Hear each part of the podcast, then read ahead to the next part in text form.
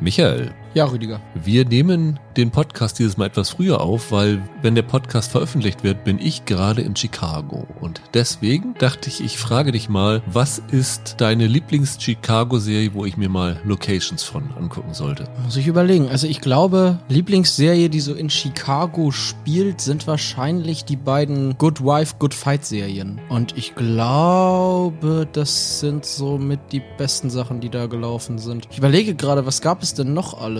Was würdest du denn sagen? Ist es bei dir jetzt einfach The Bear, weil du das ja jetzt vor in einer der letzten Folgen so klasse fandest? Also The Bear ist, glaube ich, die authentischste Chicago-Serie, weil sie auch dort gedreht worden ist. Ich glaube zum Beispiel The Good Wife ist gar nicht in Chicago gedreht worden. Nee, ich glaube nicht. Ich bin mir gar nicht sicher, ob Emergency Room, die ich ja sehr liebe, Mhm. in Chicago gedreht worden ist. Ich glaube, da war es auch so, dass sie da immer noch so ein Außenteam für Aufnahmen Mhm. hingeschickt haben, aber tatsächlich in Los Angeles gedreht haben. Was ich aber jetzt mal sagen werde, weil ich jetzt nicht The Bear nennen wollte, weil ich ja, als wir drüber gesprochen haben, so davon geschwärmt habe, dass es eine tolle Chicago-Serie ist. Lovecraft Country. Oh ja. Das geht ja los in Chicago. Die gehen dann ja irgendwo auf einen Roadtrip, aber Ja. zum Beispiel dieses Haus in der dritten oder vierten Mhm. Folge, das ist ja auch in Chicago. Also das sind so die modernsten, die mir eingefallen sind. Natürlich gab es die Unbestechlichen als Serie, die ja auch schon in Chicago gespielt haben soll. Ich glaube, das ist auch so ein Ding. 50er kann eigentlich nur in Kalifornien gedreht sein. Deswegen, also für mich ist es dann eher sowas. Du hast jetzt irgendwie auch keinen Good Wife-Spot, den man sich angucken müsste. Aus dem Kopf nicht. Das sind ja nur Serien, die spielen viel drin. Ne? Das ist halt wie bei Emergency Room oder so. Da gibt's ja gar nicht so viel von außen zu sehen. Weil, wie gesagt, ich glaube, Good Wife ist in New York gedreht worden und die Frage ist, ob sie überhaupt was gezeigt haben. Es gab zum Beispiel auch hier dieses Suits, weil es ja gerade so in a Spin-off Pearson über die Gina Torres-Figur. Und zum Beispiel Shameless. Vielleicht kann ich mir das Shameless-Haus angucken, falls ich das da finde. Hallo und herzlich willkommen zu einer neuen Ausgabe von Serienweise. Mein Name ist Rüdiger Meier und ich begrüße ganz herzlich Michael Hille. Hallo. Ja, wir haben uns heute zwei Serien vorgenommen, die ihr zumindest in Teilen schon sehen könnt. Wir wollen heute sprechen über eine deutsche Serie mal wieder bei Netflix. Ein Original Liebeskind heißt das Ganze, ist die Verfilmung eines Bestsellers von Rumi Hausmann, ein Krimistoff aus Deutschland mal wieder. Und wir sprechen über Justified City Prime Evil, eine Fortsetzung nach acht Jahren. Ich glaube, die letzte Folge ist 2015 gelaufen von Justified mit Timothy Oliphant, dieser Neo-Noir-Krimi-Western nach Elmore Leonard. Die ist am Mittwoch gestartet. Ich weiß aktuell nicht, wie sie es veröffentlicht. Ich würde davon ausgehen, dass sie vielleicht ein oder zwei Folgen wöchentlich bringen. Wir haben sie schon relativ weit geschaut und Michael, du hast auch eine gewisse Vorkenntnis dadurch, dass du die Originalserie komplett gesehen hast. Ja. Ich kenne sie überhaupt nicht, obwohl sie mittlerweile bei Disney Plus auch verfügbar ist. Von daher werden wir an die Serie mit zwei ganz unterschiedlichen Voraussetzungen rangehen und so wahrscheinlich auch euren Kenntnisstand irgendwie abbilden können damit. Aber beginnen wollen wir mit Liebeskind. Wie erwähnt, ist es eine Adaption eines Romans von Romy Hausmann. Das ist, glaube ich, damals ihr erster Krimi gewesen. Sie hatte vorher schon ein paar andere Bücher veröffentlicht, die nicht so eingeschlagen waren. Aber dieser äh, Krimi ist ziemlich durch die Decke gegangen, war, glaube ich, Nummer eins der Bestsellerlisten, auch auf der Spiegel-Bestsellerliste ganz oben gewesen. Und ja, da hat es sich eigentlich angeboten, Deutschland, eigentlich Krimiland, äh, daraus eine Serie zu machen. Es ist eine Miniserie mit sechs Folgen, ah, so 45 Minuten ungefähr die Episoden. Gesehen habe ich alles, du auch, Michael? Ja. Ja. Das heißt, wir haben, wie ihr theoretisch es auch schon machen könnt, weil es gestern gestartet ist, alle Folgen gesehen und werden versuchen, möglichst spoilerfrei darüber zu sprechen, was eventuell dazu führen könnte, dass wir hier ein bisschen rumstottern, weil das in diesem Fall nicht ganz so leicht ist, weil die Geschichte ein bisschen verschachtelt ist und es ein paar Sachen dazu erzählen gibt, die man so ein bisschen verklausulieren muss, damit wir euch den Spaß an dem Ganzen nicht verderben. Ja, worum geht's in Liebeskind? Inspiriert, hat Romy Hausmann gesagt, ist das Ganze von zwei wahren Entführungsfällen. Ich finde, das kann man dem auch ansehen. Nämlich einmal der bekannte Fall Natascha Kampusch, Ja. die jahrelang gefangen gehalten worden ist und der Fall Elisabeth Fritzl, die von ihrem Vater jahrelang gefangen gehalten worden ist missbraucht worden ist und ich glaube sieben Kinder von dem bekommen hat. Also zwei der schrecklichsten Verbrechen, an die man sich so in den letzten Jahren erinnern kann, die natürlich auch medial große Aufmerksamkeit erhalten hatten. Und insofern geht es hier auch um einen Entführungsfall. Und es geht gleich damit los, dass die erste Szene eine blonde Frau ist, die in Panik aus einem Gebäude wegläuft, hat nur Nachthemd an, ist barfuß und rennt panisch in einen Wald hinein und sieht dort irgendwie ein Auto oder hört ein Auto. Und das nächste, was wir sehen, ist, dass sie in einem Krankenwagen aufwacht, auf dem Weg ins äh, Krankenhaus gebracht wird, weil sie von dem Auto angefahren worden ist. Mhm. Mit ihr sitzt ein kleines Mädchen, Hanna heißt die, und erzählt, dass das ihre Mutter ist, Lena. Und dann wird halt die Mutter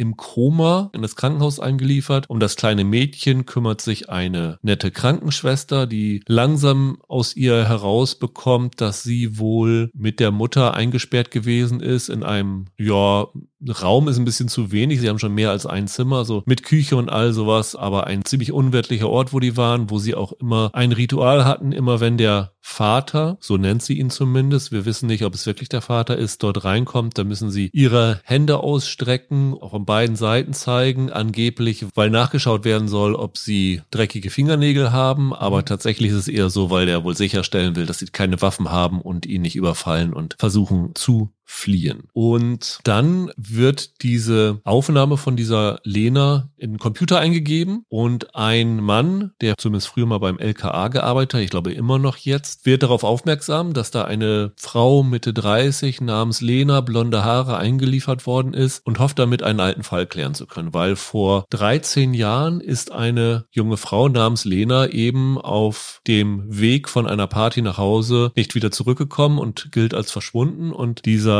Beamte hat die Untersuchung geleitet in dem verschwundenen Fall und ist sehr eng mit den beiden Eltern der Lena. Das sind auch die prominentesten Darsteller in dieser Serie, nämlich der Vater Matthias wird gespielt von Justus von Donani und die Mutter wird gespielt von Julika Jenkins. Denen sagt er Bescheid und die rasen dann ins Krankenhaus, weil sie hoffen jetzt ihre Tochter nach ewig langer Zeit zu sehen. Und als sie dort ankommen, stellen sie fest, das ist nicht unsere Tochter, obwohl sie gewisse Ähnlichkeiten hat, obwohl sie in der rechten Handfläche die gleiche Narbe hat. Aber noch schockierender ist, dass sie dann diese kleine Hanna sehen und feststellen, verdammt, das ist das Ebenbild von unserer Tochter als kleines Mädchen. Und dann stellt sich natürlich die Frage, wie kann es sein, dass die Frau, die dort eingeliefert worden ist, nicht ihre Tochter ist, gleichzeitig aber das kleine Mädchen, vermutlich ihre Enkelin, genauso aussieht wie ihre Tochter. Und das versuchen dann halt die Eltern, das versuchen der LKA-Beamte und das versucht eine ermittelnde Polizistin, wird gespielt von Haley Louise Jones, herauszufinden. Und dann wird uns in verschiedenen Zeitebenen verschiedene Sachen erzählt. Also wir erfahren noch ein bisschen die Vorgeschichte und es gibt auch Perspektivwechsel. Das ist zum Beispiel was, was aus der Romanvorlage von Romy Hausmann übernommen worden ist, weil die wurde aus drei Perspektiven erzählt, nämlich einmal aus der Perspektive von der Lena, dann aus der Perspektive von ihrer Tochter Tochter Hanna und aus der Perspektive vom Vater von Lena, also diesem Matthias. Das sind die drei und das wird auch insofern reflektiert, weil die ersten drei Folgen auch heißen Lena, Hanna und ich glaube der Großvater ist der dritte Titel. Also damit beginnt das sozusagen. Die versuchen halt diesen Erzählmechanismus aus dem Roman dort zu übernehmen. Ja, und ich glaube, viel mehr dürfen wir nicht verraten, ohne schon ins Spoiler-Territorium einzudringen, mhm. weil da sind schon Sachen dabei, die ich jetzt erzählt habe, die so ein bisschen in der zweiten Folge erst rüberkommen, aber das ist so, glaube ich, das Essentielle, was man über diese Serie wissen muss. Ja, es kommt hin. Ich denke auch. Der Roman sagte dir auch nichts, ne? Hast du nicht gelesen?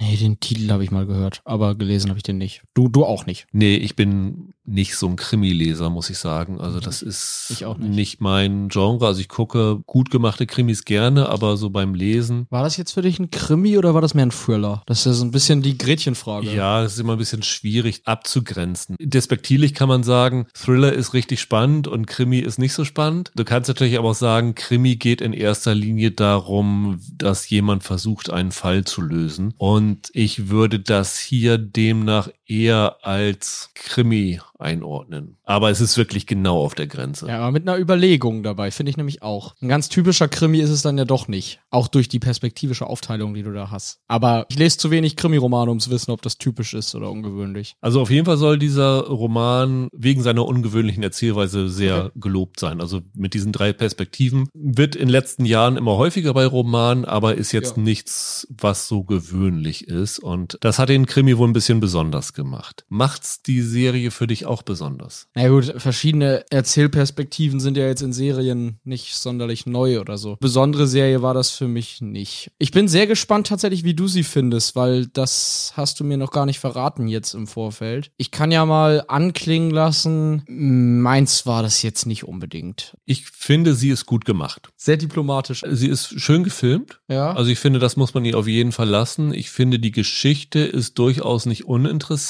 Ich finde das mit den Erzählperspektiven zumindest zu Beginn auch interessant. Das ziehen sie aber dann für meinen Geschmack nicht konsequent genug durch, als dass es mehr als ein Gimmick dann am Ende mhm. ist. Aber ich sehe hier auch sehr viele Schwächen bei dieser Serie. Die wohl liegen. Ich schick mal voraus, mein größter Kritikpunkt an der Serie ist einer, den ich hier nicht so ausführen kann, dass unsere Hörer wissen, wovon ich rede. Weil mein größtes Problem ist die innere Logik der Geschichte. Das knatscht manchmal ganz schön. Ich kann jetzt nicht sagen, inwiefern, weil dann muss ich euch alles spoilern. Das ist so ein bisschen blöde. Aber das ergab nicht immer Sinn. Die äußere Logik hat aber auch Probleme. Und das ist zumindest ein Ding, wo ich einige Male drüber gestolpert bin. Da sind auch so Sachen bei, wo ich mir denke, also wenn das auf einem Krimi basiert, der gut beleumundet ist, dann würde ich mal vermuten, dass das in dem Krimi besser gelöst ist. Und wenn es in der Vorlage nicht besser gelöst ist, dann finde ich das versäumend, dass sowas nicht angemerkt wurde. Weil ganz am Anfang beispielsweise, ja. wenn die Lena wird übrigens gespielt von Kim Riedle, wir sehen in den Rückblenden die, bevor sie entführt wurde, ich glaube, in diesen ganz kurzen Sequenzen wird sie von Django so gespielt, bin ich mir aber nicht ganz sicher. Wenn die dann ins Krankenhaus eingeliefert wird, dann wird das kleine Mädchen gefragt, was für eine Blutgruppe die Mutter hat. Und sie sagt dann irgendwie AB minus. Chekhovs Blutgruppe halt. Wenn das genannt wird, muss es auch noch eine Rolle spielen. Die Sache ist aber, und das weiß ich, weil ich mich da ein bisschen mit beschäftigt habe, weil, ich weiß nicht, kennst du deine Blutgruppe, Michael? Nee. Ich kenne meine Blutgruppe zum Beispiel auch nicht. Und ich habe mir immer mal gedacht, so, na, bei einer Blutprobe kann man sich das ja mal bestimmen lassen, damit man sowas weiß. Ja. Und hatte mich ein bisschen damit rein recherchiert und habe in der Recherche festgestellt, dass das eigentlich relativ egal ist, weil Ärzte, selbst wenn du deine Blutgruppe in einem Ausweis drinne stehen hast, sind bei einer OP oder sowas verpflichtet, ich glaube Kreuzprobe nennt sich das, nochmal deine Blutgruppe neu zu bestimmen. Also sie können sich auf sowas nicht verlassen. Ich finde es ein bisschen bizarr, dass hier sich auf eine Angabe von einem kleinen Mädchen, neun Jahre oder so alt, sich verlassen wird auf einmal. Also das passt für mich nicht in der Logik zusammen. Und was in diesem Krankenhaus abläuft, passt vieles nicht zusammen, weil dann kommen diese Eltern in diesem Krankenhaus an und stellen dann fest, das ist nicht meine Tochter. Also zum einen ist es schon mal fragwürdig, dass sie da einfach ohne Probleme reingelassen werden an das äh, Krankenbett. Nur bei der Aussage, das ist unsere Tochter. Keine Belege dafür. Dann stellen sie fest, das ist nicht meine Tochter. Dann sehen sie das Mädchen und das Mädchen ist dann ihre Enkeltochter, sagen sie. Und dann werden die ganze Zeit irgendwie da in dem Krankenhaus mit dieser fremden Frau und dieser möglicherweise Enkeltochter allein gelassen, ohne dass es da irgendwie eine Kontrolle gibt. Und solche Klöpse in der Erzählweise gibt es hier in dieser Serie ganz, ganz häufig. Und da bin ich echt drüber gestolpert, weil ich denke, wenn ihr solche grundlegenden Sachen schon nicht hinbekommt, dann ist das für mich auch kein gut erzählter Krimi. Ja, und dann ist es leider auch kein Wunder, dass der, wie gesagt, auch in sich nicht allzu viel Sinn ergibt. Also spätestens ab Folge 4 oder so ist man ja ein bisschen schlauer als am Anfang. Ich weiß nicht, wie war das bei dir? Hattest du dich vorher damit beschäftigt, was so die große Handlung des Romans ist? Ich bin relativ kalt da rein, ohne viel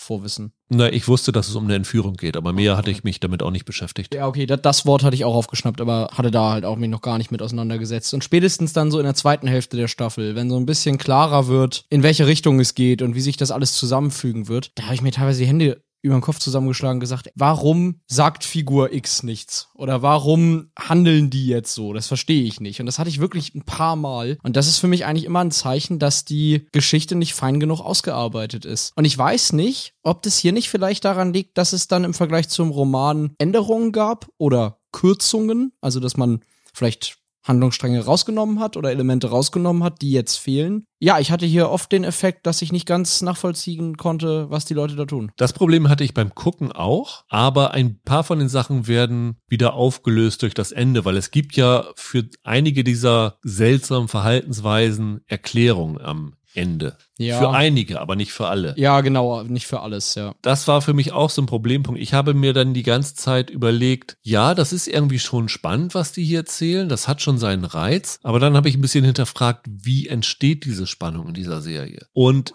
die Spannung entsteht für mich irgendwie nicht dadurch, dass die Drehbücher besonders clever sind, dass die Geschichte irgendwie super originell ist, dass die Figuren super gezeichnet sind, sondern es entsteht häufig dadurch, dass die Figuren komplett irrational agieren. Die verhalten sich so, wie kein normaler Mensch agieren würde. Und dadurch wird dann irgendwie eine Situation erschaffen, die auf dem Papier spannend wirkt und auch bei dir als Zuschauer Spannung erzeugt. Aber der Weg, wie diese Spannung erzeugt wird, den finde ich nicht ganz koscher, weil da stolpert man irgendwie schon ein bisschen drüber, dass die ganz, ganz, ganz seltsam agieren. Das geht bei den Eltern los. Ja. Das geht aber auch über Personal in der Klinik und es geht sogar weiter bis zu den Polizisten. Und das ja. finde ich dann ein großes Problem. Ja, bei den Polizisten habe ich das auch ein paar Mal gehabt, dass ich dachte, ey, was seid ihr denn für Trottel? Ich habe irgendwie mir aufgeschrieben, wenn sich normale Polizisten so verhalten würden, dann aber Amen. Also ja, ja, da möchte ich von solchen Leuten nicht beschützt werden. Ja, absolut. Und bei mir erzeugt das halt den Effekt, dass ich irgendwann keine Spannung mehr empfinde. Wenn du so sehr dich in Territorien begibst, wo ich als Zuschauer merke, ei, was machen die Figuren denn da? Warum entscheiden die sich so dämlich? Dann höre ich beim Gucken die Drehbuchautoren, wie sie da zusammensitzen und sagen, so, jetzt muss die Figur das und das sagen, damit wir zum nächsten Punkt kommen. Und in dem Moment, in dem ich die Autorenintention merke, kann da keine Spannung mehr aufkommen, weil ich nicht mehr in der Geschichte bin. Und ich bin bei Liebeskind nie richtig in der Geschichte gewesen und wurde immer wieder ein Stück rausgeprügelt, wenn ich mich gerade reinbegeben hatte. Und das ist schade, weil ich finde, hier sind Aspekte drin, die ganz gelungen sind. Du hast das gesagt, das sieht gut aus, das stimmt, ist ganz schön gefilmt. Ich finde die Schauspieler auch viele von denen überzeugend in ihren Rollen. Justus von Donani zum Beispiel, den ich generell für einen guten Schauspieler halte, den finde ich hier überzeugend. Naila Schubert zum Beispiel, die finde ich für ihr Alter auch sehr gut. Wobei ich da sagen muss, dass da keine gute Entscheidung war, diese eine Folge aus ihrer Perspektive zu erzählen und sie immer den Off-Kommentar sprechen zu lassen, weil da merkt man schon, dass die nicht so erfahren ist. Also es klingt wie vorgelesen. Genau, ja. jederzeit, immer wenn sie spielt, ist sie wirklich gut, aber diese Off-Kommentare waren nicht so wirklich gut. Aber das ist, glaube ich, nicht nur auf sie beschränkt. Das stimmt. Aber insgesamt finde ich, hier sind gute Schauspieler an Bord, denen man mehr zu tun hätte geben können. Schauspielerisch ist das wirklich vollkommen in Ordnung. Auch die Haley Louise Jones, die da die Chefermittlerin spielt, macht ihre Sache gut. Also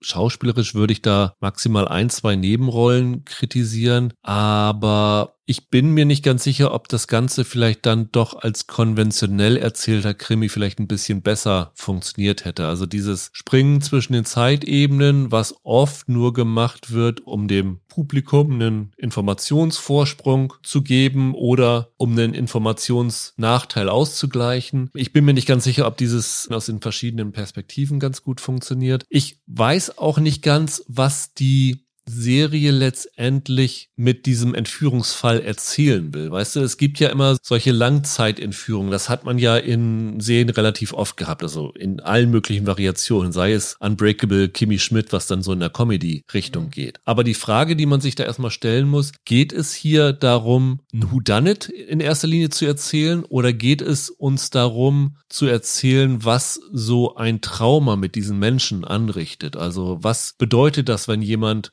jahrelang entführt ist und von der Außenwelt abgeschnitten worden ist. Und das ist eigentlich der Part, der mich in solchen Serien mehr interessieren würde. Und ich bin mir nicht ganz sicher, ob die Serie hier wirklich das Interesse hat, den Teil zu erzählen. Ich glaube nicht, dass du dich in der Serie, anders als in einem Film, für entweder oder zwanghaft entscheiden musst. Das kommt am Ende darauf an, wie clever du deine Geschichte strukturierst. Gerade durch die verschiedenen Perspektiven, die sie hier haben, hätte sich das total angeboten, beides parallel zu machen. Und es hätte auch funktionieren können. Aber sie committen sich nicht richtig. Und bei beidem nicht. Ich finde, für den Traumateil fehlt mir die psychologische Schärfe Schärfe darin. Also dafür bleibt mir das alles zu sehr an der Oberfläche, was man hier gezeigt bekommt über die Figuren. Da müsste man tiefer rein. Also am interessantesten ist das noch bei der Hanna gelöst, bei dem kleinen Mädchen, mhm. weil die ja jemand ist, die nichts anderes kennt als diese Gefangenschaft. Das mhm. ist für sie das normale Leben. Mhm. Der Mann, der dort ist, das ist ihr Vater für sie, den, den sie liebt, weil sie kennt niemand anderen und sie ist da und betet ständig ihre Regeln vor. Oder selbst dieses Ding, dass wenn jemand Neues in den Raum reinkommt, dass sie denen halt ihre Hände zeigt, wie sie ihrem Vater das gezeigt hat, wie sie das antrainiert bekommen hat. Und das finde ich ist schon ganz interessant, wie man sozusagen da an ihr sehen kann, wie sich sowas auf die Psyche einer entführten oder einer Gefangenen gehaltenen, weil entführt worden ist sie ja nicht, auswirkt. Da fand ich es interessant, bei allen anderen Figuren nicht ganz so. Aber ich finde, das ist erst spannend im Kontrast zum Verhalten von Lena. Und da fehlt mir diese Schärfe. Da fehlt es mir, dass ich tatsächlich das Gefühl bekomme, das wirkt authentisch auf mich und das verstehe ich tatsächlich. Das kann ich nachvollziehen. Da committet die Serie nicht genug, wenn es darum geht, eben eine Geschichte über psychologisches Trauma zu sein. Und im Whodunit ist es eigentlich ähnlich. Die Elemente sind alle da, aber so den ganz großen Miträtselfaktor hatte ich dann eigentlich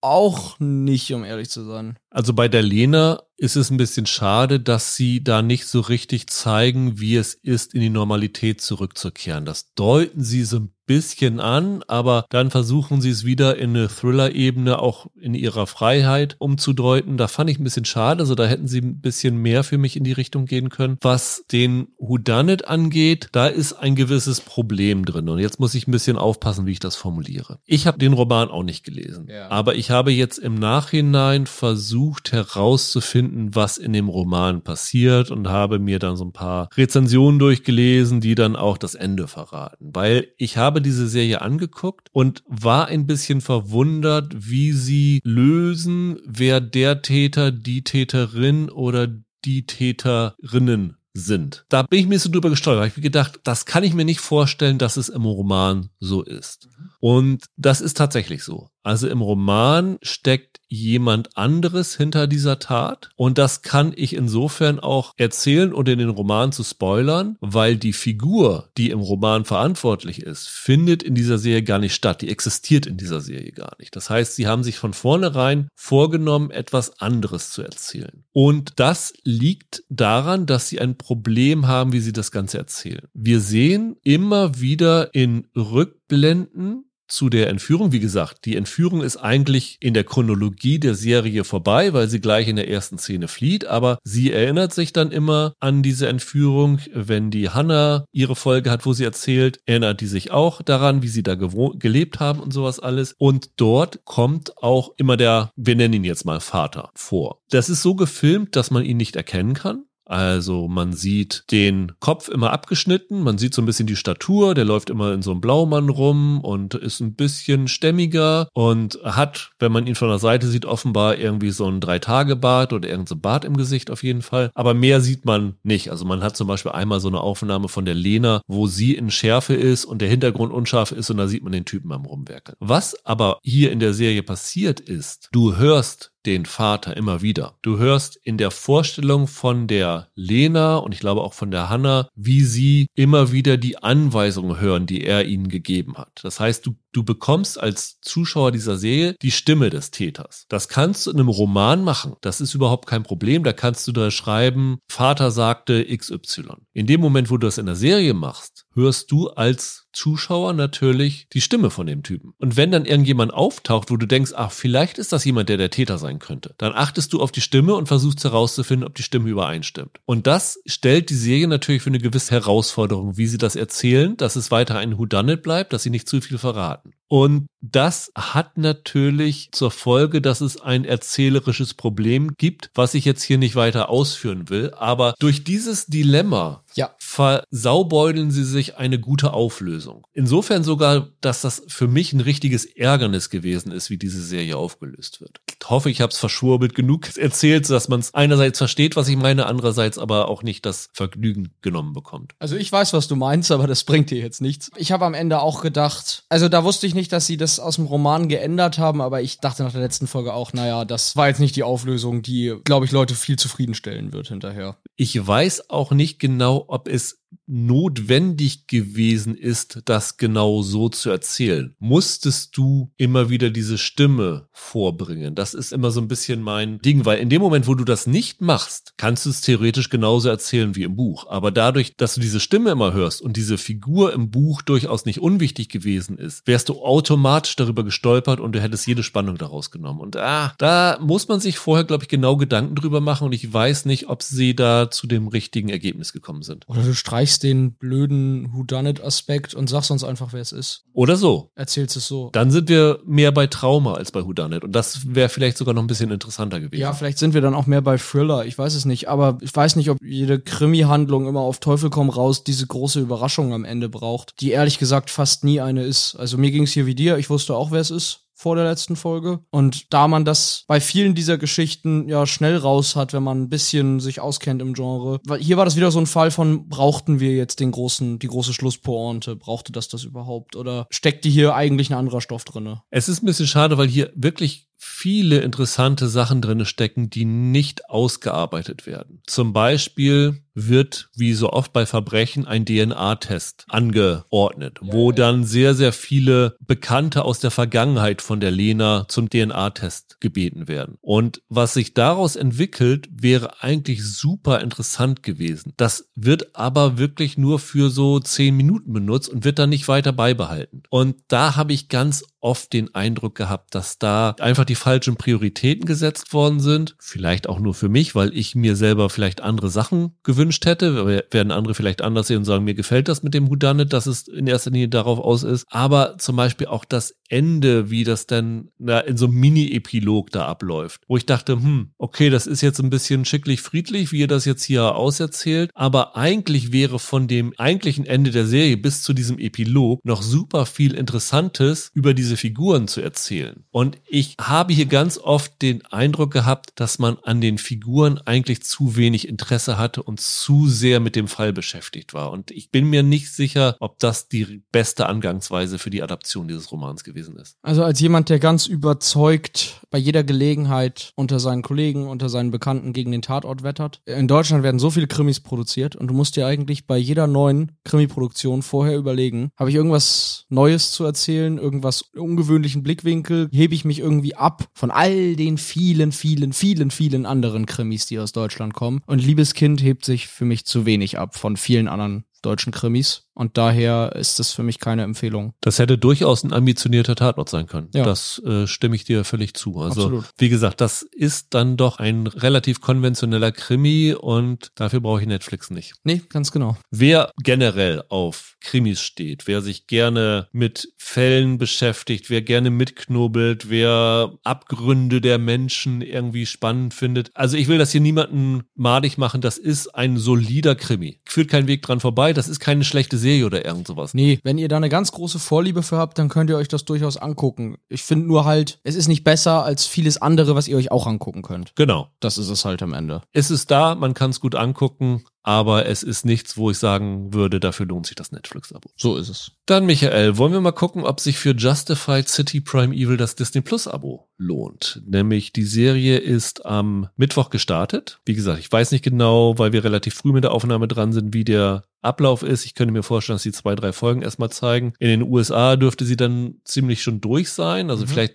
haben sie es sogar als Binge da. Interessant ist, das wusste ich vorher gar nicht, dass auch die Original Justified-Serie komplett bei Disney Plus ist. Würde mich tatsächlich interessieren, weil ich habe nie Justified gesehen, im Gegensatz zu dir. Die ist in Deutschland, muss man aber auch fairerweise sagen, auch ein bisschen unterm Radar gelaufen, oder? Ja, das stimmt. Wenn ich mich nicht ganz täusche, ist sie sogar damals bei Kabel 1 debütiert also einem der kleinen Sender. Kann sein. Und dann die späteren Staffeln hatten, glaube ich, ihre Premiere bei AXN, wo sie lange Zeit auch exklusiv waren. Und dann ist es dann irgendwann zu Disney Plus rübergelandet, weil im Original ist sie bei FX gelaufen, ne? Auch die Originalserie schon. Ja. Also das gehört ja zu Disney. Äh, wie viele Staffeln gab's? Fünf? Sechs. Sechs sogar. 80 Folgen oder so. Sind es insgesamt. Und du fandest die Serie super? Erzähl mal, was fandest du so besonders an der? Also erstmal, ich mag den Autoren, ich mag Elmore Leonard, auf dessen Roman das ja basiert. Der hat einige ziemlich großartige Kriminalromane geschrieben und Thrillerromane geschrieben. Unter anderem Jackie Brown und Schnappt Shorty. Ja. Ich glaube, Three to Ten to Humor ist auch auf ihm basierend. Exakt, genau. Das ist auch eine Leonard-Geschichte. Und Justified beruht aber, glaube ich, nur auf einer Kurzgeschichte. Ne? Also es gibt ja irgendwie, also die Hauptfigur Raylan Givens ist ein US Marshal, wird gespielt von Timothy Oliphant. Genau. Der ist eigentlich in Miami in den Mhm. Romanen von Elmer Leonard, also in den zwei großen Romanen. Und dann hat er eine Kurzgeschichte Fire in the Hole geschrieben. Dort wird er zurückversetzt nach Kentucky, wo er ursprünglich herkommt. Also ist so ein bisschen so Fish out of water Geschichte. Und diese Justified City Primeval Geschichte geht eigentlich gar nicht im Original um diesen Raylan Givens, sondern es ist ein Roman aus dem Jahr 1980 über einen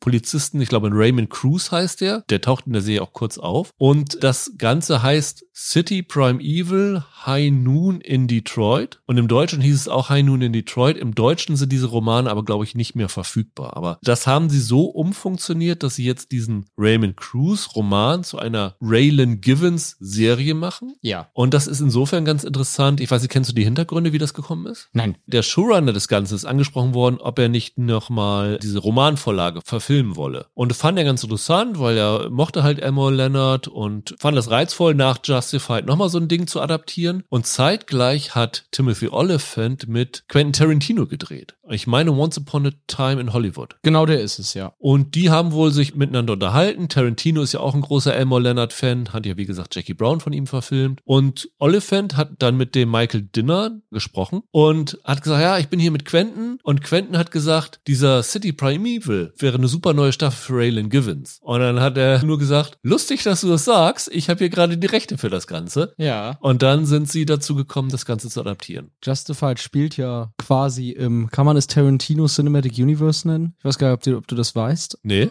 Du hast ja schon gesagt, der Raymond Cruz, der im Roman die Hauptfigur ist, der taucht hier ja auch auf. Genau. Und der war in Out of Sight dabei, richtig? Genau, und wurde in Out of Sight gespielt von Paul Calderon und der spielt ihn hier auch. Ist derselbe Darsteller, der den in Out of Sight gespielt hat. Und in Out of Sight hat Michael Keaton die Rolle von Wayne Nicoletti gespielt und den hat er auch schon in Jackie Brown gespielt. Das heißt, das ist alles ein großer Kosmos, wenn man so will. Finde ich ganz amüsant. Aber wir sind ein bisschen vom Thema abgekommen, Ja. weil du wolltest erzählen, was Justified so besonders gemacht hat. Ich glaube, das war so eine Serie, die war damals eigentlich, um so ein richtig großer Hit zu werden, ein Stück zu früh dran. Das ist ja eigentlich so eine palpige Redneck-Ballade. Also wenn dann der Oliphant in diesen Ort kommt und dann als Sheriff mal andere Seiten aufzieht, dann hat das viel von so einer Geschichte über die US-Mittelstaaten und darüber, wie dort das Gesetz verfolgt oder eben nicht verfolgt wird. Es gab ja relativ große Plots in der Serie. Es gab dann ja zum Beispiel also eine ganze Verschwörungsgeschichte rund um Medikamente oder so. Und das war noch bevor Oxycontin aufflog. Das ist zum Beispiel in Justified ja auch schon ein Riesenthema. Die war einfach super. Du hattest da so Szenen, Schießerei ist passiert, da liegt einer tot auf der Straße. Timothy Oliphant kommt mit seinem Cowboy-Hut rein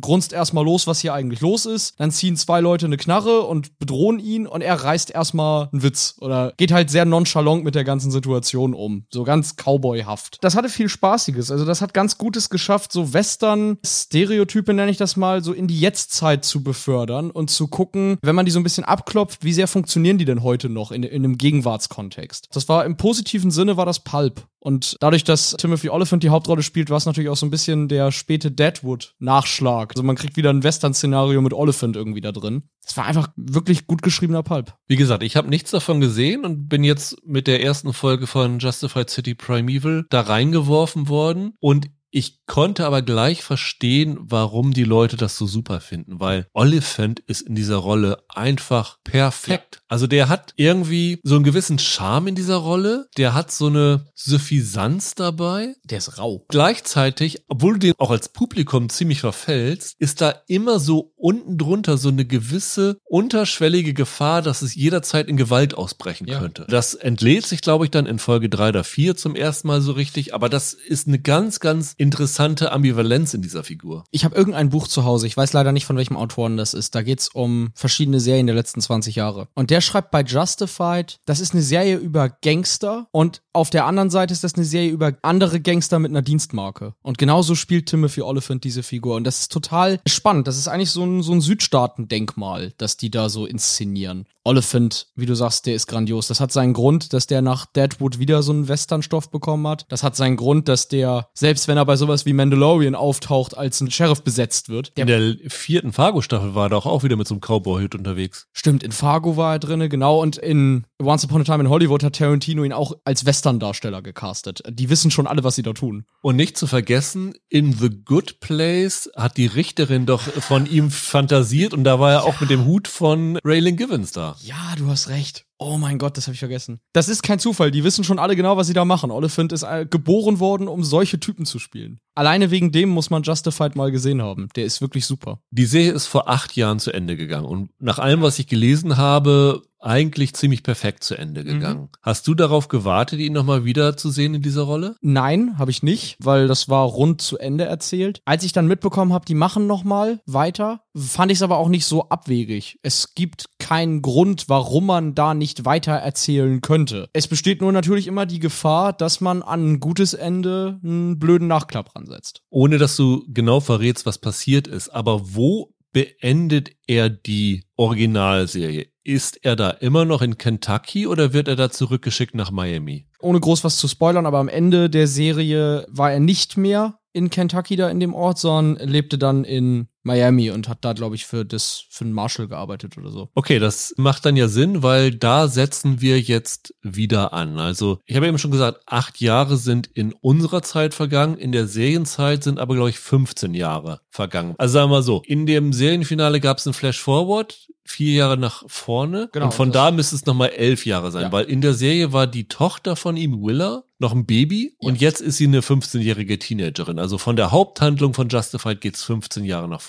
Der Raylan Givens ist immer noch in Miami tätig mhm. und will jetzt seine Tochter, die übrigens gespielt wird von Timothy Oliphants Tochter Vivian, ins Sommercamp fahren, glaube ich, oder sowas, ne? Genau, genau. Und auf dem Weg dorthin fährt ihnen jemand hinten in die Karre rein und versucht, ihnen das Auto zu klauen. Damit kommen sie natürlich nicht durch, da haben sie sich den Falschen für ausgesucht. Raylan Givens schlägt zurück und ja. verhaftet den einen Typen und mhm. findet raus, dass es für den Haftbefehl gab. Und dann muss er nach Detroit kommen, da ist dann halt eine Verhandlung vor Gericht und dort trifft er dann auf eine Verteidigerin namens Caroline Wilder, wird gespielt von Onjanu Ellis, die ihn vor Gericht mal so richtig auseinander nimmt für sein Verhalten auf eine sehr amüsante Art und Weise, weil äh, Raylan Givens schert sich ja nicht so um Regeln und das wird ihm jetzt hier zum Verhängnis. Und es wird ihm gleich doppelt zum Verhängnis, weil er so ein bisschen auch im Zeugenstand rebellisch auftritt und ihn der Richter dann erstmal wegen Missachtung des Gerichts ins Gefängnis wirft. Dann stellt sich aber raus, dass der Richter ihn irgendwie dann doch in seiner rechtsbeugenden Art und Weise ganz interessant findet, weil auf den Richter selber wurde ein Bombenattentat verübt und er sagt, okay, wenn ich jetzt hier diesen US Marshal aus Miami habe, dann wird er jetzt erstmal zwangsverpflichtet, um rauszufinden, wer jetzt dahinter steckt, damit ich wieder mein Leben frei leben kann. Ja. Dann muss halt Raylan Givens diesen Fall lösen, wer dahinter steckt, bekommt einen Polizisten aus Detroit zur Seite gestellt, während seine Tochter irgendwie im Hotelzimmer rumlungert und ein bisschen frustriert ist, obwohl sie eigentlich gar nicht in dieses Sommercamp wollte. Also ein bisschen sieht sie es auch als Freizeitvergnügen, aber ist dann halt irgendwie frustriert, dass der Vater sich nicht um sie kümmert. Und dann nimmt das Ganze so verschlungene Wege, auf denen ein Mann namens Clement Mansell wird gespielt von Boyd Holbrook. Wie heißt, wie ist sein Spitzname? The Oklahoma Wildman. Der wird da der Hauptverdächtige. Das Problem ist nur leider, der hat nämlich eine Anwältin, nämlich diese Caroline, und die sorgt erstmal dafür, dass er unantastbar wird für den Raylan Givens und dann beginnt dieser Clement Menzel so eine Blutspur durch Detroit zu ziehen und Raylan Givens versucht ihm habhaft zu werden. Ja. So haben wir die wichtigen Ereignisse nicht gespoilert, aber so den großen Rahmen so ein bisschen erzählt von dem Ganzen. Ja. Du als Justified-Fan, ist das eine würdige Fortsetzung? Och ja. Ich habe jetzt fünf Folgen habe ich gesehen insgesamt. Es gibt acht sind's am Ende dann, ne? Genau. Und es ist, soll auch eine abgeschlossene Serie sein. Also es wird nicht ausgeschlossen, dass es nochmal noch mal eine, einen Roman gibt, der als nächste Staffel verfilmt wird, mhm. aber die Geschichte wird mit diesen acht Folgen auserzählt. Ja. auf eine Art und Weise ist das halt sehr justified. Also du kriegst hier Timothy Oliphant, für den ist das, glaube ich, als wenn er eine alte Jacke wieder anzieht. Gefühlt hat er die letzten acht Jahre privat weiter diese Rolle dann wohl zu Hause gespielt, um sie bloß nicht zu verlernen. Nimmst ihm das sofort ab, dass er immer noch dieser Typ ist. Und durch ihn und auch dadurch, dass du halt diese, du erkennst an der Art, wie die Figuren miteinander reden, du erkennst an den Dialogen, aber auch an den gezeichneten Charakteren, wie sie halt ausgeschärft werden. Du erkennst die ganze Zeit, dass da Elmo Leonard hintersteckt, dass da die Autoren von Justified drinstecken. Ich glaube, Graham Yost ist der Showrunner gewesen, ne? Bei Justified, Bei Justified, ja. Hier ist er nur noch als Produzent tätig also ich glaube, die Serie selber ist von Dave Andron und Michael Dinner hm. jetzt als Showrunner produziert. Ja, das ist alles sehr justified. Gleichzeitig dadurch, dass du jetzt hier einen anderen Roman adaptierst, dadurch, dass du hier halt eine ganz neue Geschichte erzählst, ist es dann irgendwie auch was für sich. Also wir hatten ja im Vorfeld schon ganz kurz gesagt, du sagtest, es war jetzt für dich als jemand, der Justified nicht kennt, kein großes Problem. Es gab keine Verständnisprobleme dabei, sich das hier jetzt anzugucken. Nee, also um Justified City Prime Evil zu sehen, brauchst du auf jeden Fall kein Vorwissen über die Figur. Ich meine, es ist natürlich immer nur nützlich, wenn du diese Figur schon in- und auswendig kennst, aber die Geschichte steht für sich selber. Das würde ich auch sagen. Also, das merkt man. Hier ist jetzt, das ist jetzt hier die Verfilmung von einem anderen Roman und sie haben halt einfach nur die Timothy Oliphant-Figur da reingesetzt und das funktioniert für sich genommen auch ganz gut. Nach den ersten drei Folgen hätte ich zu dir gesagt, boah, das war richtig klasse. Ich habe richtig Bock, das weiterzugucken. Das habe ich auch immer noch, aber in Folge 4 und 5 fing es ein bisschen an, sich ein Stück zu ziehen. Jetzt in der Mitte der Staffel, wo wir uns gerade befinden, wird das Erzähltempo ein bisschen langsamer. Dann nehmen sie so ein bisschen den Speed raus, den das am Anfang hat und wollen ein bisschen mehr über die Hintergründe der Figuren erzählen. Ich finde, das gelingt ihnen bislang noch nicht ganz so ideal, was das Pacing angeht. Es ist ein Stück zu sehr verlangsamt worden. Aber Justified-Fans werden da die Atmosphäre, die Dialoge, den Charme, das werden die alles wiedererkennen. Das ist wieder dieser Trash-Krimi-Pulp-Charme, den Leonard hat. Ich glaube, ich finde diese Serie weniger gut als du. Okay, bin gespannt. Ich würde gerne den Vergleich haben, um Kentucky mit Detroit zu vergleichen, weil ich bin mir nicht sicher, ob mir Detroit als Handlungsort so gut gefallen hat. Ich stelle mir okay. dieses Großstadt-Cop im amerikanischen Hinterland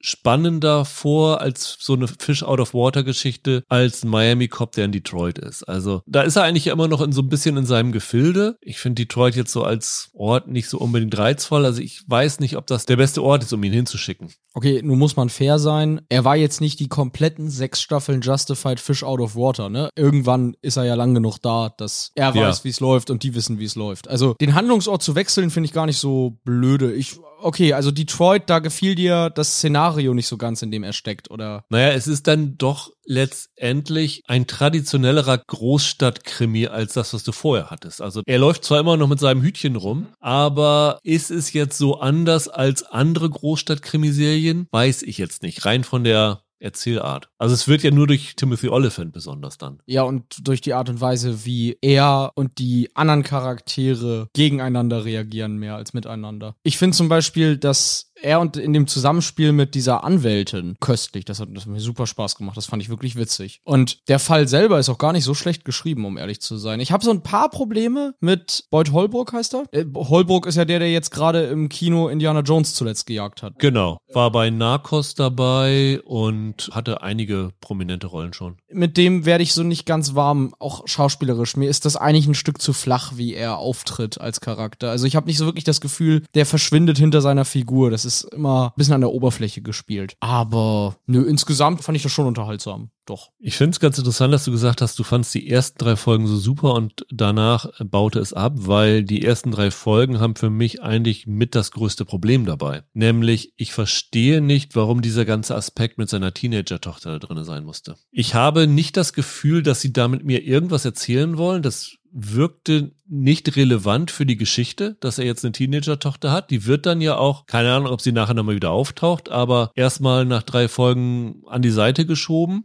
Ehrlich gesagt finde ich Vivian Oliphant in der Rolle richtig schlecht. Ich finde, die spielt nicht gut. Ich finde, gerade wenn du es im Original guckst, ich weiß gar nicht, wie alt ist die Tochter. Die ist ja nun nicht 15 wie, wie die Figur. Ich glaube, 20 ist sie. Die hat sich so eine Kleinkinderstimme irgendwie dafür zugelegt. Das fand ich total anstrengend. Ja, Kleinkinderstimme ist es nur auch nicht. Sie redet ja. wie eine Fünfjährige. Also. Ja, aber es wirkt halt wie eine 20-Jährige, die wie eine 15-Jährige sprechen will. Das fand ich ein bisschen komisch. Ich fand die einfach nicht gut. Ich fand die Figur nicht gut. Ich fand es nicht gut gespielt und ich habe keine Ahnung, was das in dieser Serie soll. Ich finde das erzählerisch total nachvollziehbar, dass die da ist. Die dient ja quasi dazu, dass sich der Oliphant-Charakter entscheiden soll zwischen Job oder Tochter. Also was da von ihm wichtiger ist. Das ist ja eine Entscheidung, um die es da geht. Die Idee ist natürlich, dass wir als Justified-Zuschauer natürlich wollen, dass er am besten die Schrotflinte auspackt und den, den bösen Typen mal einheizt. Aber dass man gleichzeitig sich für den Charakter natürlich erhofft, er macht das Schlaue und konzentriert sich auf die Tochter. Das tut er natürlich nicht, sonst funktioniert der Rest der Staffel nicht. Aber da bauen sie schon einen Plot mit auf. Das hat schon eine Funktion, dass die da ist. Ich hätte das für die gesamte Geschichte nicht gebraucht. Natürlich mussten sie an das Ende von Justified anschließen, wo er ja mit seiner Tochter nach Miami gegangen ist und sie mussten beantworten, was passiert mit ihm und seiner Tochter. Aber so richtig, ich habe es nicht mehr so richtig als Dilemma zwischen Job und Privatleben gesehen. Die sind ja jetzt auch nicht irgendwie ein Herz und eine Seele, die beiden. Aber trotzdem, also, dass da ein Gefälle besteht in der Figur und dass das eine Entscheidung ist, die er treffen muss, das arbeiten sie schon heraus. Und ich war dann auch relativ überrascht, dass das dann nach den drei Folgen quasi zumindest erstmal vorbei ist. Ich hatte damit überhaupt nicht gerechnet. Ich fand das tatsächlich eigentlich schlüssig erzählt. Ich fand das sogar in der Hinsicht ganz interessant, wenn Serien so spät zurückgeholt werden. Also zum Beispiel so wie bei Dexter, fällt mir jetzt zum Beispiel ein. Wenn du noch mal so spät an ein Ende anschließt, dann ist das ja oft so, dass es Fans gibt, die sich darauf halt freuen und die gleichzeitig, so wie ich das jetzt hier hatte, die Sorge haben, macht es jetzt im Nachhinein noch kaputt. Also ist es vielleicht verkehrt, nochmal zurückzukehren. Die Gefahr gab es bei Dexter, Bei Dexter nicht. gab es die nicht, das stimmt. Aber du weißt, was ich meine. Halt diese Gefahr, okay, einerseits will ich schon mehr sehen, aber andererseits wünsche ich den Figuren auch, dass sie das Happy End bekommen oder behalten, das sie bekommen haben. Und ich fand es eigentlich ganz cool, dass sie das hier zum Thema machen. Der hatte sein Ende in Justified und auf die eine Art gönne ich ihm, dass er das behält, aber auf die andere Art wünsche ich mir natürlich, dass er sich dagegen entscheidet, weil ich will ihn mit der Schrotflinte auf die bösen Jungs zugehen sehen. Und ich fand es ehrlich gesagt clever von den Autoren, das in der Serie zum Thema zu machen und nicht nur, dass es in meinem Kopf ein Thema ist beim Gucken. Mir hat das gut gefallen. Ich verstehe vielleicht so ein bisschen, was du meinst. Die Vivian Oliphant hat jetzt nicht die schauspielerische Begabung ihres Vaters geerbt um es mal diplomatisch auszudrücken. Naturtalent ist sie nicht. Ist, glaube ich, auch ihre erste Rolle, ne? Das kann sein, das weiß ich nicht. Also du hast vollkommen recht, die ist jetzt kein großes Talent oder so. Aber für das, was die Figur da machen soll, fand ich die vollkommen in Ordnung. Mich hat das einfach aus dieser Geschichte rausgerissen. Und ich gebe dir recht, der Krimi-Fall ist durchaus clever konstruiert. Also was da mit diesem Richter passiert, wie das dann mit diesem Oklahoma Wildman zusammenspielt, das sind so Dinge, die würde man nicht so in einer normalen Krimi-Handlung erwarten. Da war ich wirklich überrascht, wie das alles abläuft. Die Geschichte selber orientiert sich, glaube ich, auch sehr nah an der Vorlage von Elmo Leonard. Kennst du die? Nee, kenne ich zwar nicht, aber es wirkt so. Wenn man ein paar Leonard-Romane gelesen hat, man kennt dann seine Pappenheimer und man erkennt das wieder. Hatten wir schon gesagt, dass der Richter von Keith David gespielt wird? Das finde ich ja auch super. Hattest du es gesagt? Nee, sagt mir auch gar nichts. Keith David kennst du nicht? Also jetzt spontan nicht. Der ist doch in zig Sachen schon dabei gewesen. Also das Gesicht ja, aber so richtig zuordnen kann ich ihn tatsächlich nichts. Okay, also zum Beispiel letztes Jahr in Nope gewesen, in diesem Science-Fiction-Horror. Okay, den habe ich nicht gesehen. Schöne Rolle. Das ist so ein Charaktergesicht, das ich einfach gerne sehe. Ich habe mich gefreut, dass der hier mitspielt. Das hat hier schon eine Qualität. Die Schauspieler sind vielleicht bis auf den Boyd Holbrook, mit dem ich nicht so warm werde, die sind gut besetzt. Ich finde, das hat diesen Pulp-Charme, den es haben soll. Und dafür, dass es ja hier letztlich eigentlich nur Oliphant erstmal zurückbringt und mit ihm eine komplett andere Leonard-Geschichte erzählt, fühlt es sich doch erstaunlich nach Justified an. Also es ist ja nicht so, dass jetzt die Originalserie nur aus Timothy Oliphant bestand. Und trotzdem bekommen die für mich diese Justified-Atmosphäre wieder hin. Und das ist ja erstmal das, das Wichtigste, was du schaffen musst. Und jetzt bin ich gespannt in den letzten drei Folgen, ob sie diesen Fall vernünftig zu Ende erzählen, ob sie wieder ein bisschen mehr Tempo machen, weil ich fand jetzt, wie gesagt, doch Folge 4 und 5 sind mir ein Stück zu langsam erzählt im Vergleich dazu, Ja, ja. wie schnell es losging. Du hast es ja gesagt, die erste Folge ist wirklich mit dem Auto angegriffen, dann steht er vor Gericht und so weiter. Die erste Folge fand ich super. Ja. Also die war richtig klasse. Da habe ich auch richtig Spaß gehabt. Ich habe auch gleich verstanden, warum Justified so ein Mhm. Kritikerliebling geworden ist. Nur daran, was man da sieht. Aber ich fand auch, dass die Entwicklung nicht so eine gute ist. Also ich habe jetzt auch so von vielen Justified-Fans gelesen, die jetzt auch so ein bisschen nach Folge 5, 6 etc. desillusioniert sind von dem Ganzen. Okay, so weit würde ich noch nicht gehen, aber es ist schon so. Sie fängt schnell an und sie bremst dann doch stark ab. Und gefühlt tut sie das ja. Hast du Folge 5 auch schon gesehen? Ich habe den Anfang von Folge 5 gesehen, weil ich gucken wollte, ob das, was am Ende von Folge so. 4 angedeutet wird, wirklich passiert. Und zu meinem Entsetzen, ja. Okay, okay. Ich finde, in Folge 5 bremsen sie teilweise krass ab, um dir Hintergründe zu den Figuren ein bisschen nachzulegen. Zu den Nebenfiguren. Ja, und das war eigentlich dann gar nicht so interessant, dass ich jetzt fand, dafür sollten wir die große Handlung eine ganze Folge fast pausieren, um es mal ein bisschen krasser auszudrücken. Ich hoffe, dass da die anderen Folgen dann wieder anziehen. Aber bisher kann ich sagen, wer mit Justified seinen Spaß hatte, es macht Spaß hier wieder reinzugucken und es schadet nicht, das auszuprobieren. Gerade auch dadurch, dass es dann halt einfach eine ganz andere Geschichte erzählt, nur dass die Oliphant-Figur da halt drin verwickelt ist, können sie da einem eigentlich auch nicht viel kaputt machen. Selbst wenn es jetzt dann irgendwie nicht sonderlich befriedigend aufgelöst werden sollte. Es steht ganz gut dann auf eigenen Beinen und das finde ich dann in Ordnung. Also lustigerweise habe ich bei Liebeskind und Justify die gleichen Probleme. Ich finde, die fangen beide super stark an. Ich finde, sie bauen dann relativ schnell ab. Ich finde einige Figuren problematisch und Justified hat halt Timothy Oliphant. Das ist der große Vorteil. Ich glaube auch, wenn man Justified kennt, ist das auf jeden Fall was, was man gucken muss. Allein schon, um Oliphant nochmal wiederzusehen, weil wenn du Justified liebst, dann ich glaube, wirst du ihn sehr schnell akzeptieren. Ich weiß jetzt nicht, ob ich die Serie unbedingt jemandem empfehlen würde, der Justified noch nicht kennt. Also ich glaube, ich würde eher sagen, schaut lieber die Serie vorher an. Ja. Vor diesem hier. Ja, das würde ich auch sagen. Weil ich weiß nicht, wenn man so ein bisschen von City Prime Evil enttäuscht ist, wenn man das schaut, ob man dann noch die Motivation hat, Justified zu gucken, ob man da vielleicht ein bisschen vorbelastet in die Serie reingeht. Ich würde tatsächlich, glaube ich, jedem raten, guckt euch diese fünf Staffeln an, die bei äh, Disney Plus verfügbar sind. Die sind auch nicht ultra lang. Was haben die 13 Folgen gehabt, alle jede Staffel? Ja, genau. Wie gesagt, das waren insgesamt, glaube ich, unter 80 Folgen in den sechs Staffeln. Das ist jetzt nicht ganz so viel, wie es klingt, wenn man die Staffelanzahl hört. Da war so diese klassische Kabelfernsehserie 13 Folgen Staffel. Also vielleicht da erstmal reinschauen. Es läuft ja zum Glück nicht weg. Also noch sind die Sachen ja da. Also von daher äh, schiebt das voran, bevor ihr City Prime Evil guckt, weil so richtig eine riesendicke Empfehlung für Neulinge ist das für mich ehrlich gesagt nicht so. Es ist kein Knaller, das würde ich auch nicht sagen. Wäre es für dich, wenn du die gesamte Serie nimmst,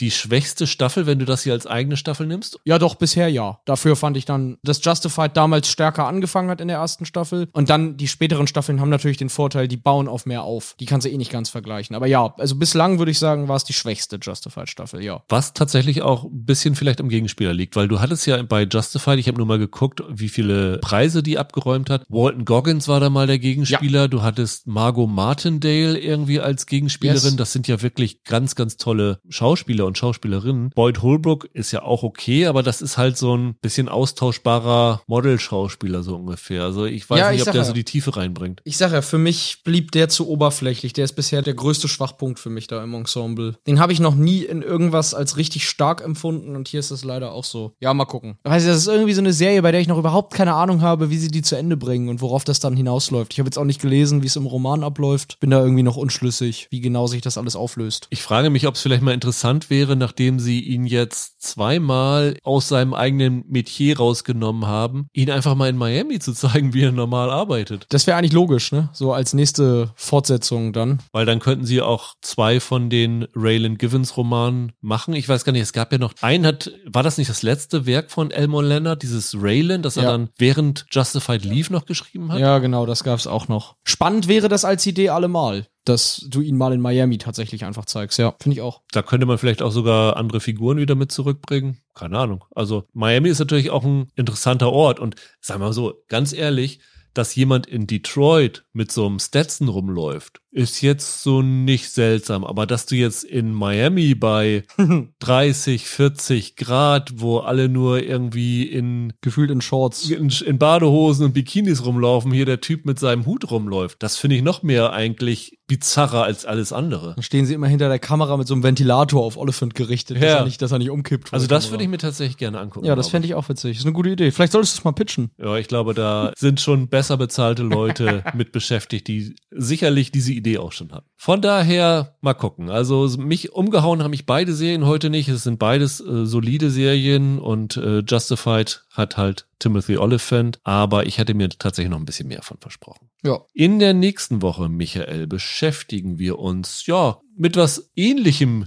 wie Justified City Primeval. Zumindest auch jemand mit einem Hut, der rumläuft. Nämlich es geht um die Serie Dark Winds bei RTL Plus mit Zahn McClarnon als Navajo-Cop, der in den 70ern ermittelt. Also das klang sehr interessant, könnte ganz spannend sein. Zahn McClarnon ist eh Immer super, super, ja. Also sowieso. Wir sprechen über The Morning Show, die dritte Staffel. Da bin ich mal sehr gespannt, in welche Richtung das dieses Mal geht. Und ich werde ihr jetzt zum dritten Mal eine Chance geben. Und ich hoffe nicht, dass ich zum dritten Mal enttäuscht werde. Man könnte auch sagen, wir lernen es einfach nicht. Nein. Aber vielleicht belehrt sie uns eines Besseren. Und als drittes wollen wir uns beschäftigen mit Fire Country. Ah ja. Eine Feuerwehrserie, die in den USA bei CBS läuft und dort in der letzten TV-Saison der erfolgreichste Neustart war. Und da geht Oha, es krass. um ein reales Programm, das Gefangene bei der Feuerwehr in Kalifornien aushelfen, Waldbrände zu löschen. Gucken wir mal rein, mal schauen, ob das was taugt. Bis dahin, habt ein schönes Wochenende. Bleibt gesund, macht's gut. Ciao, ciao.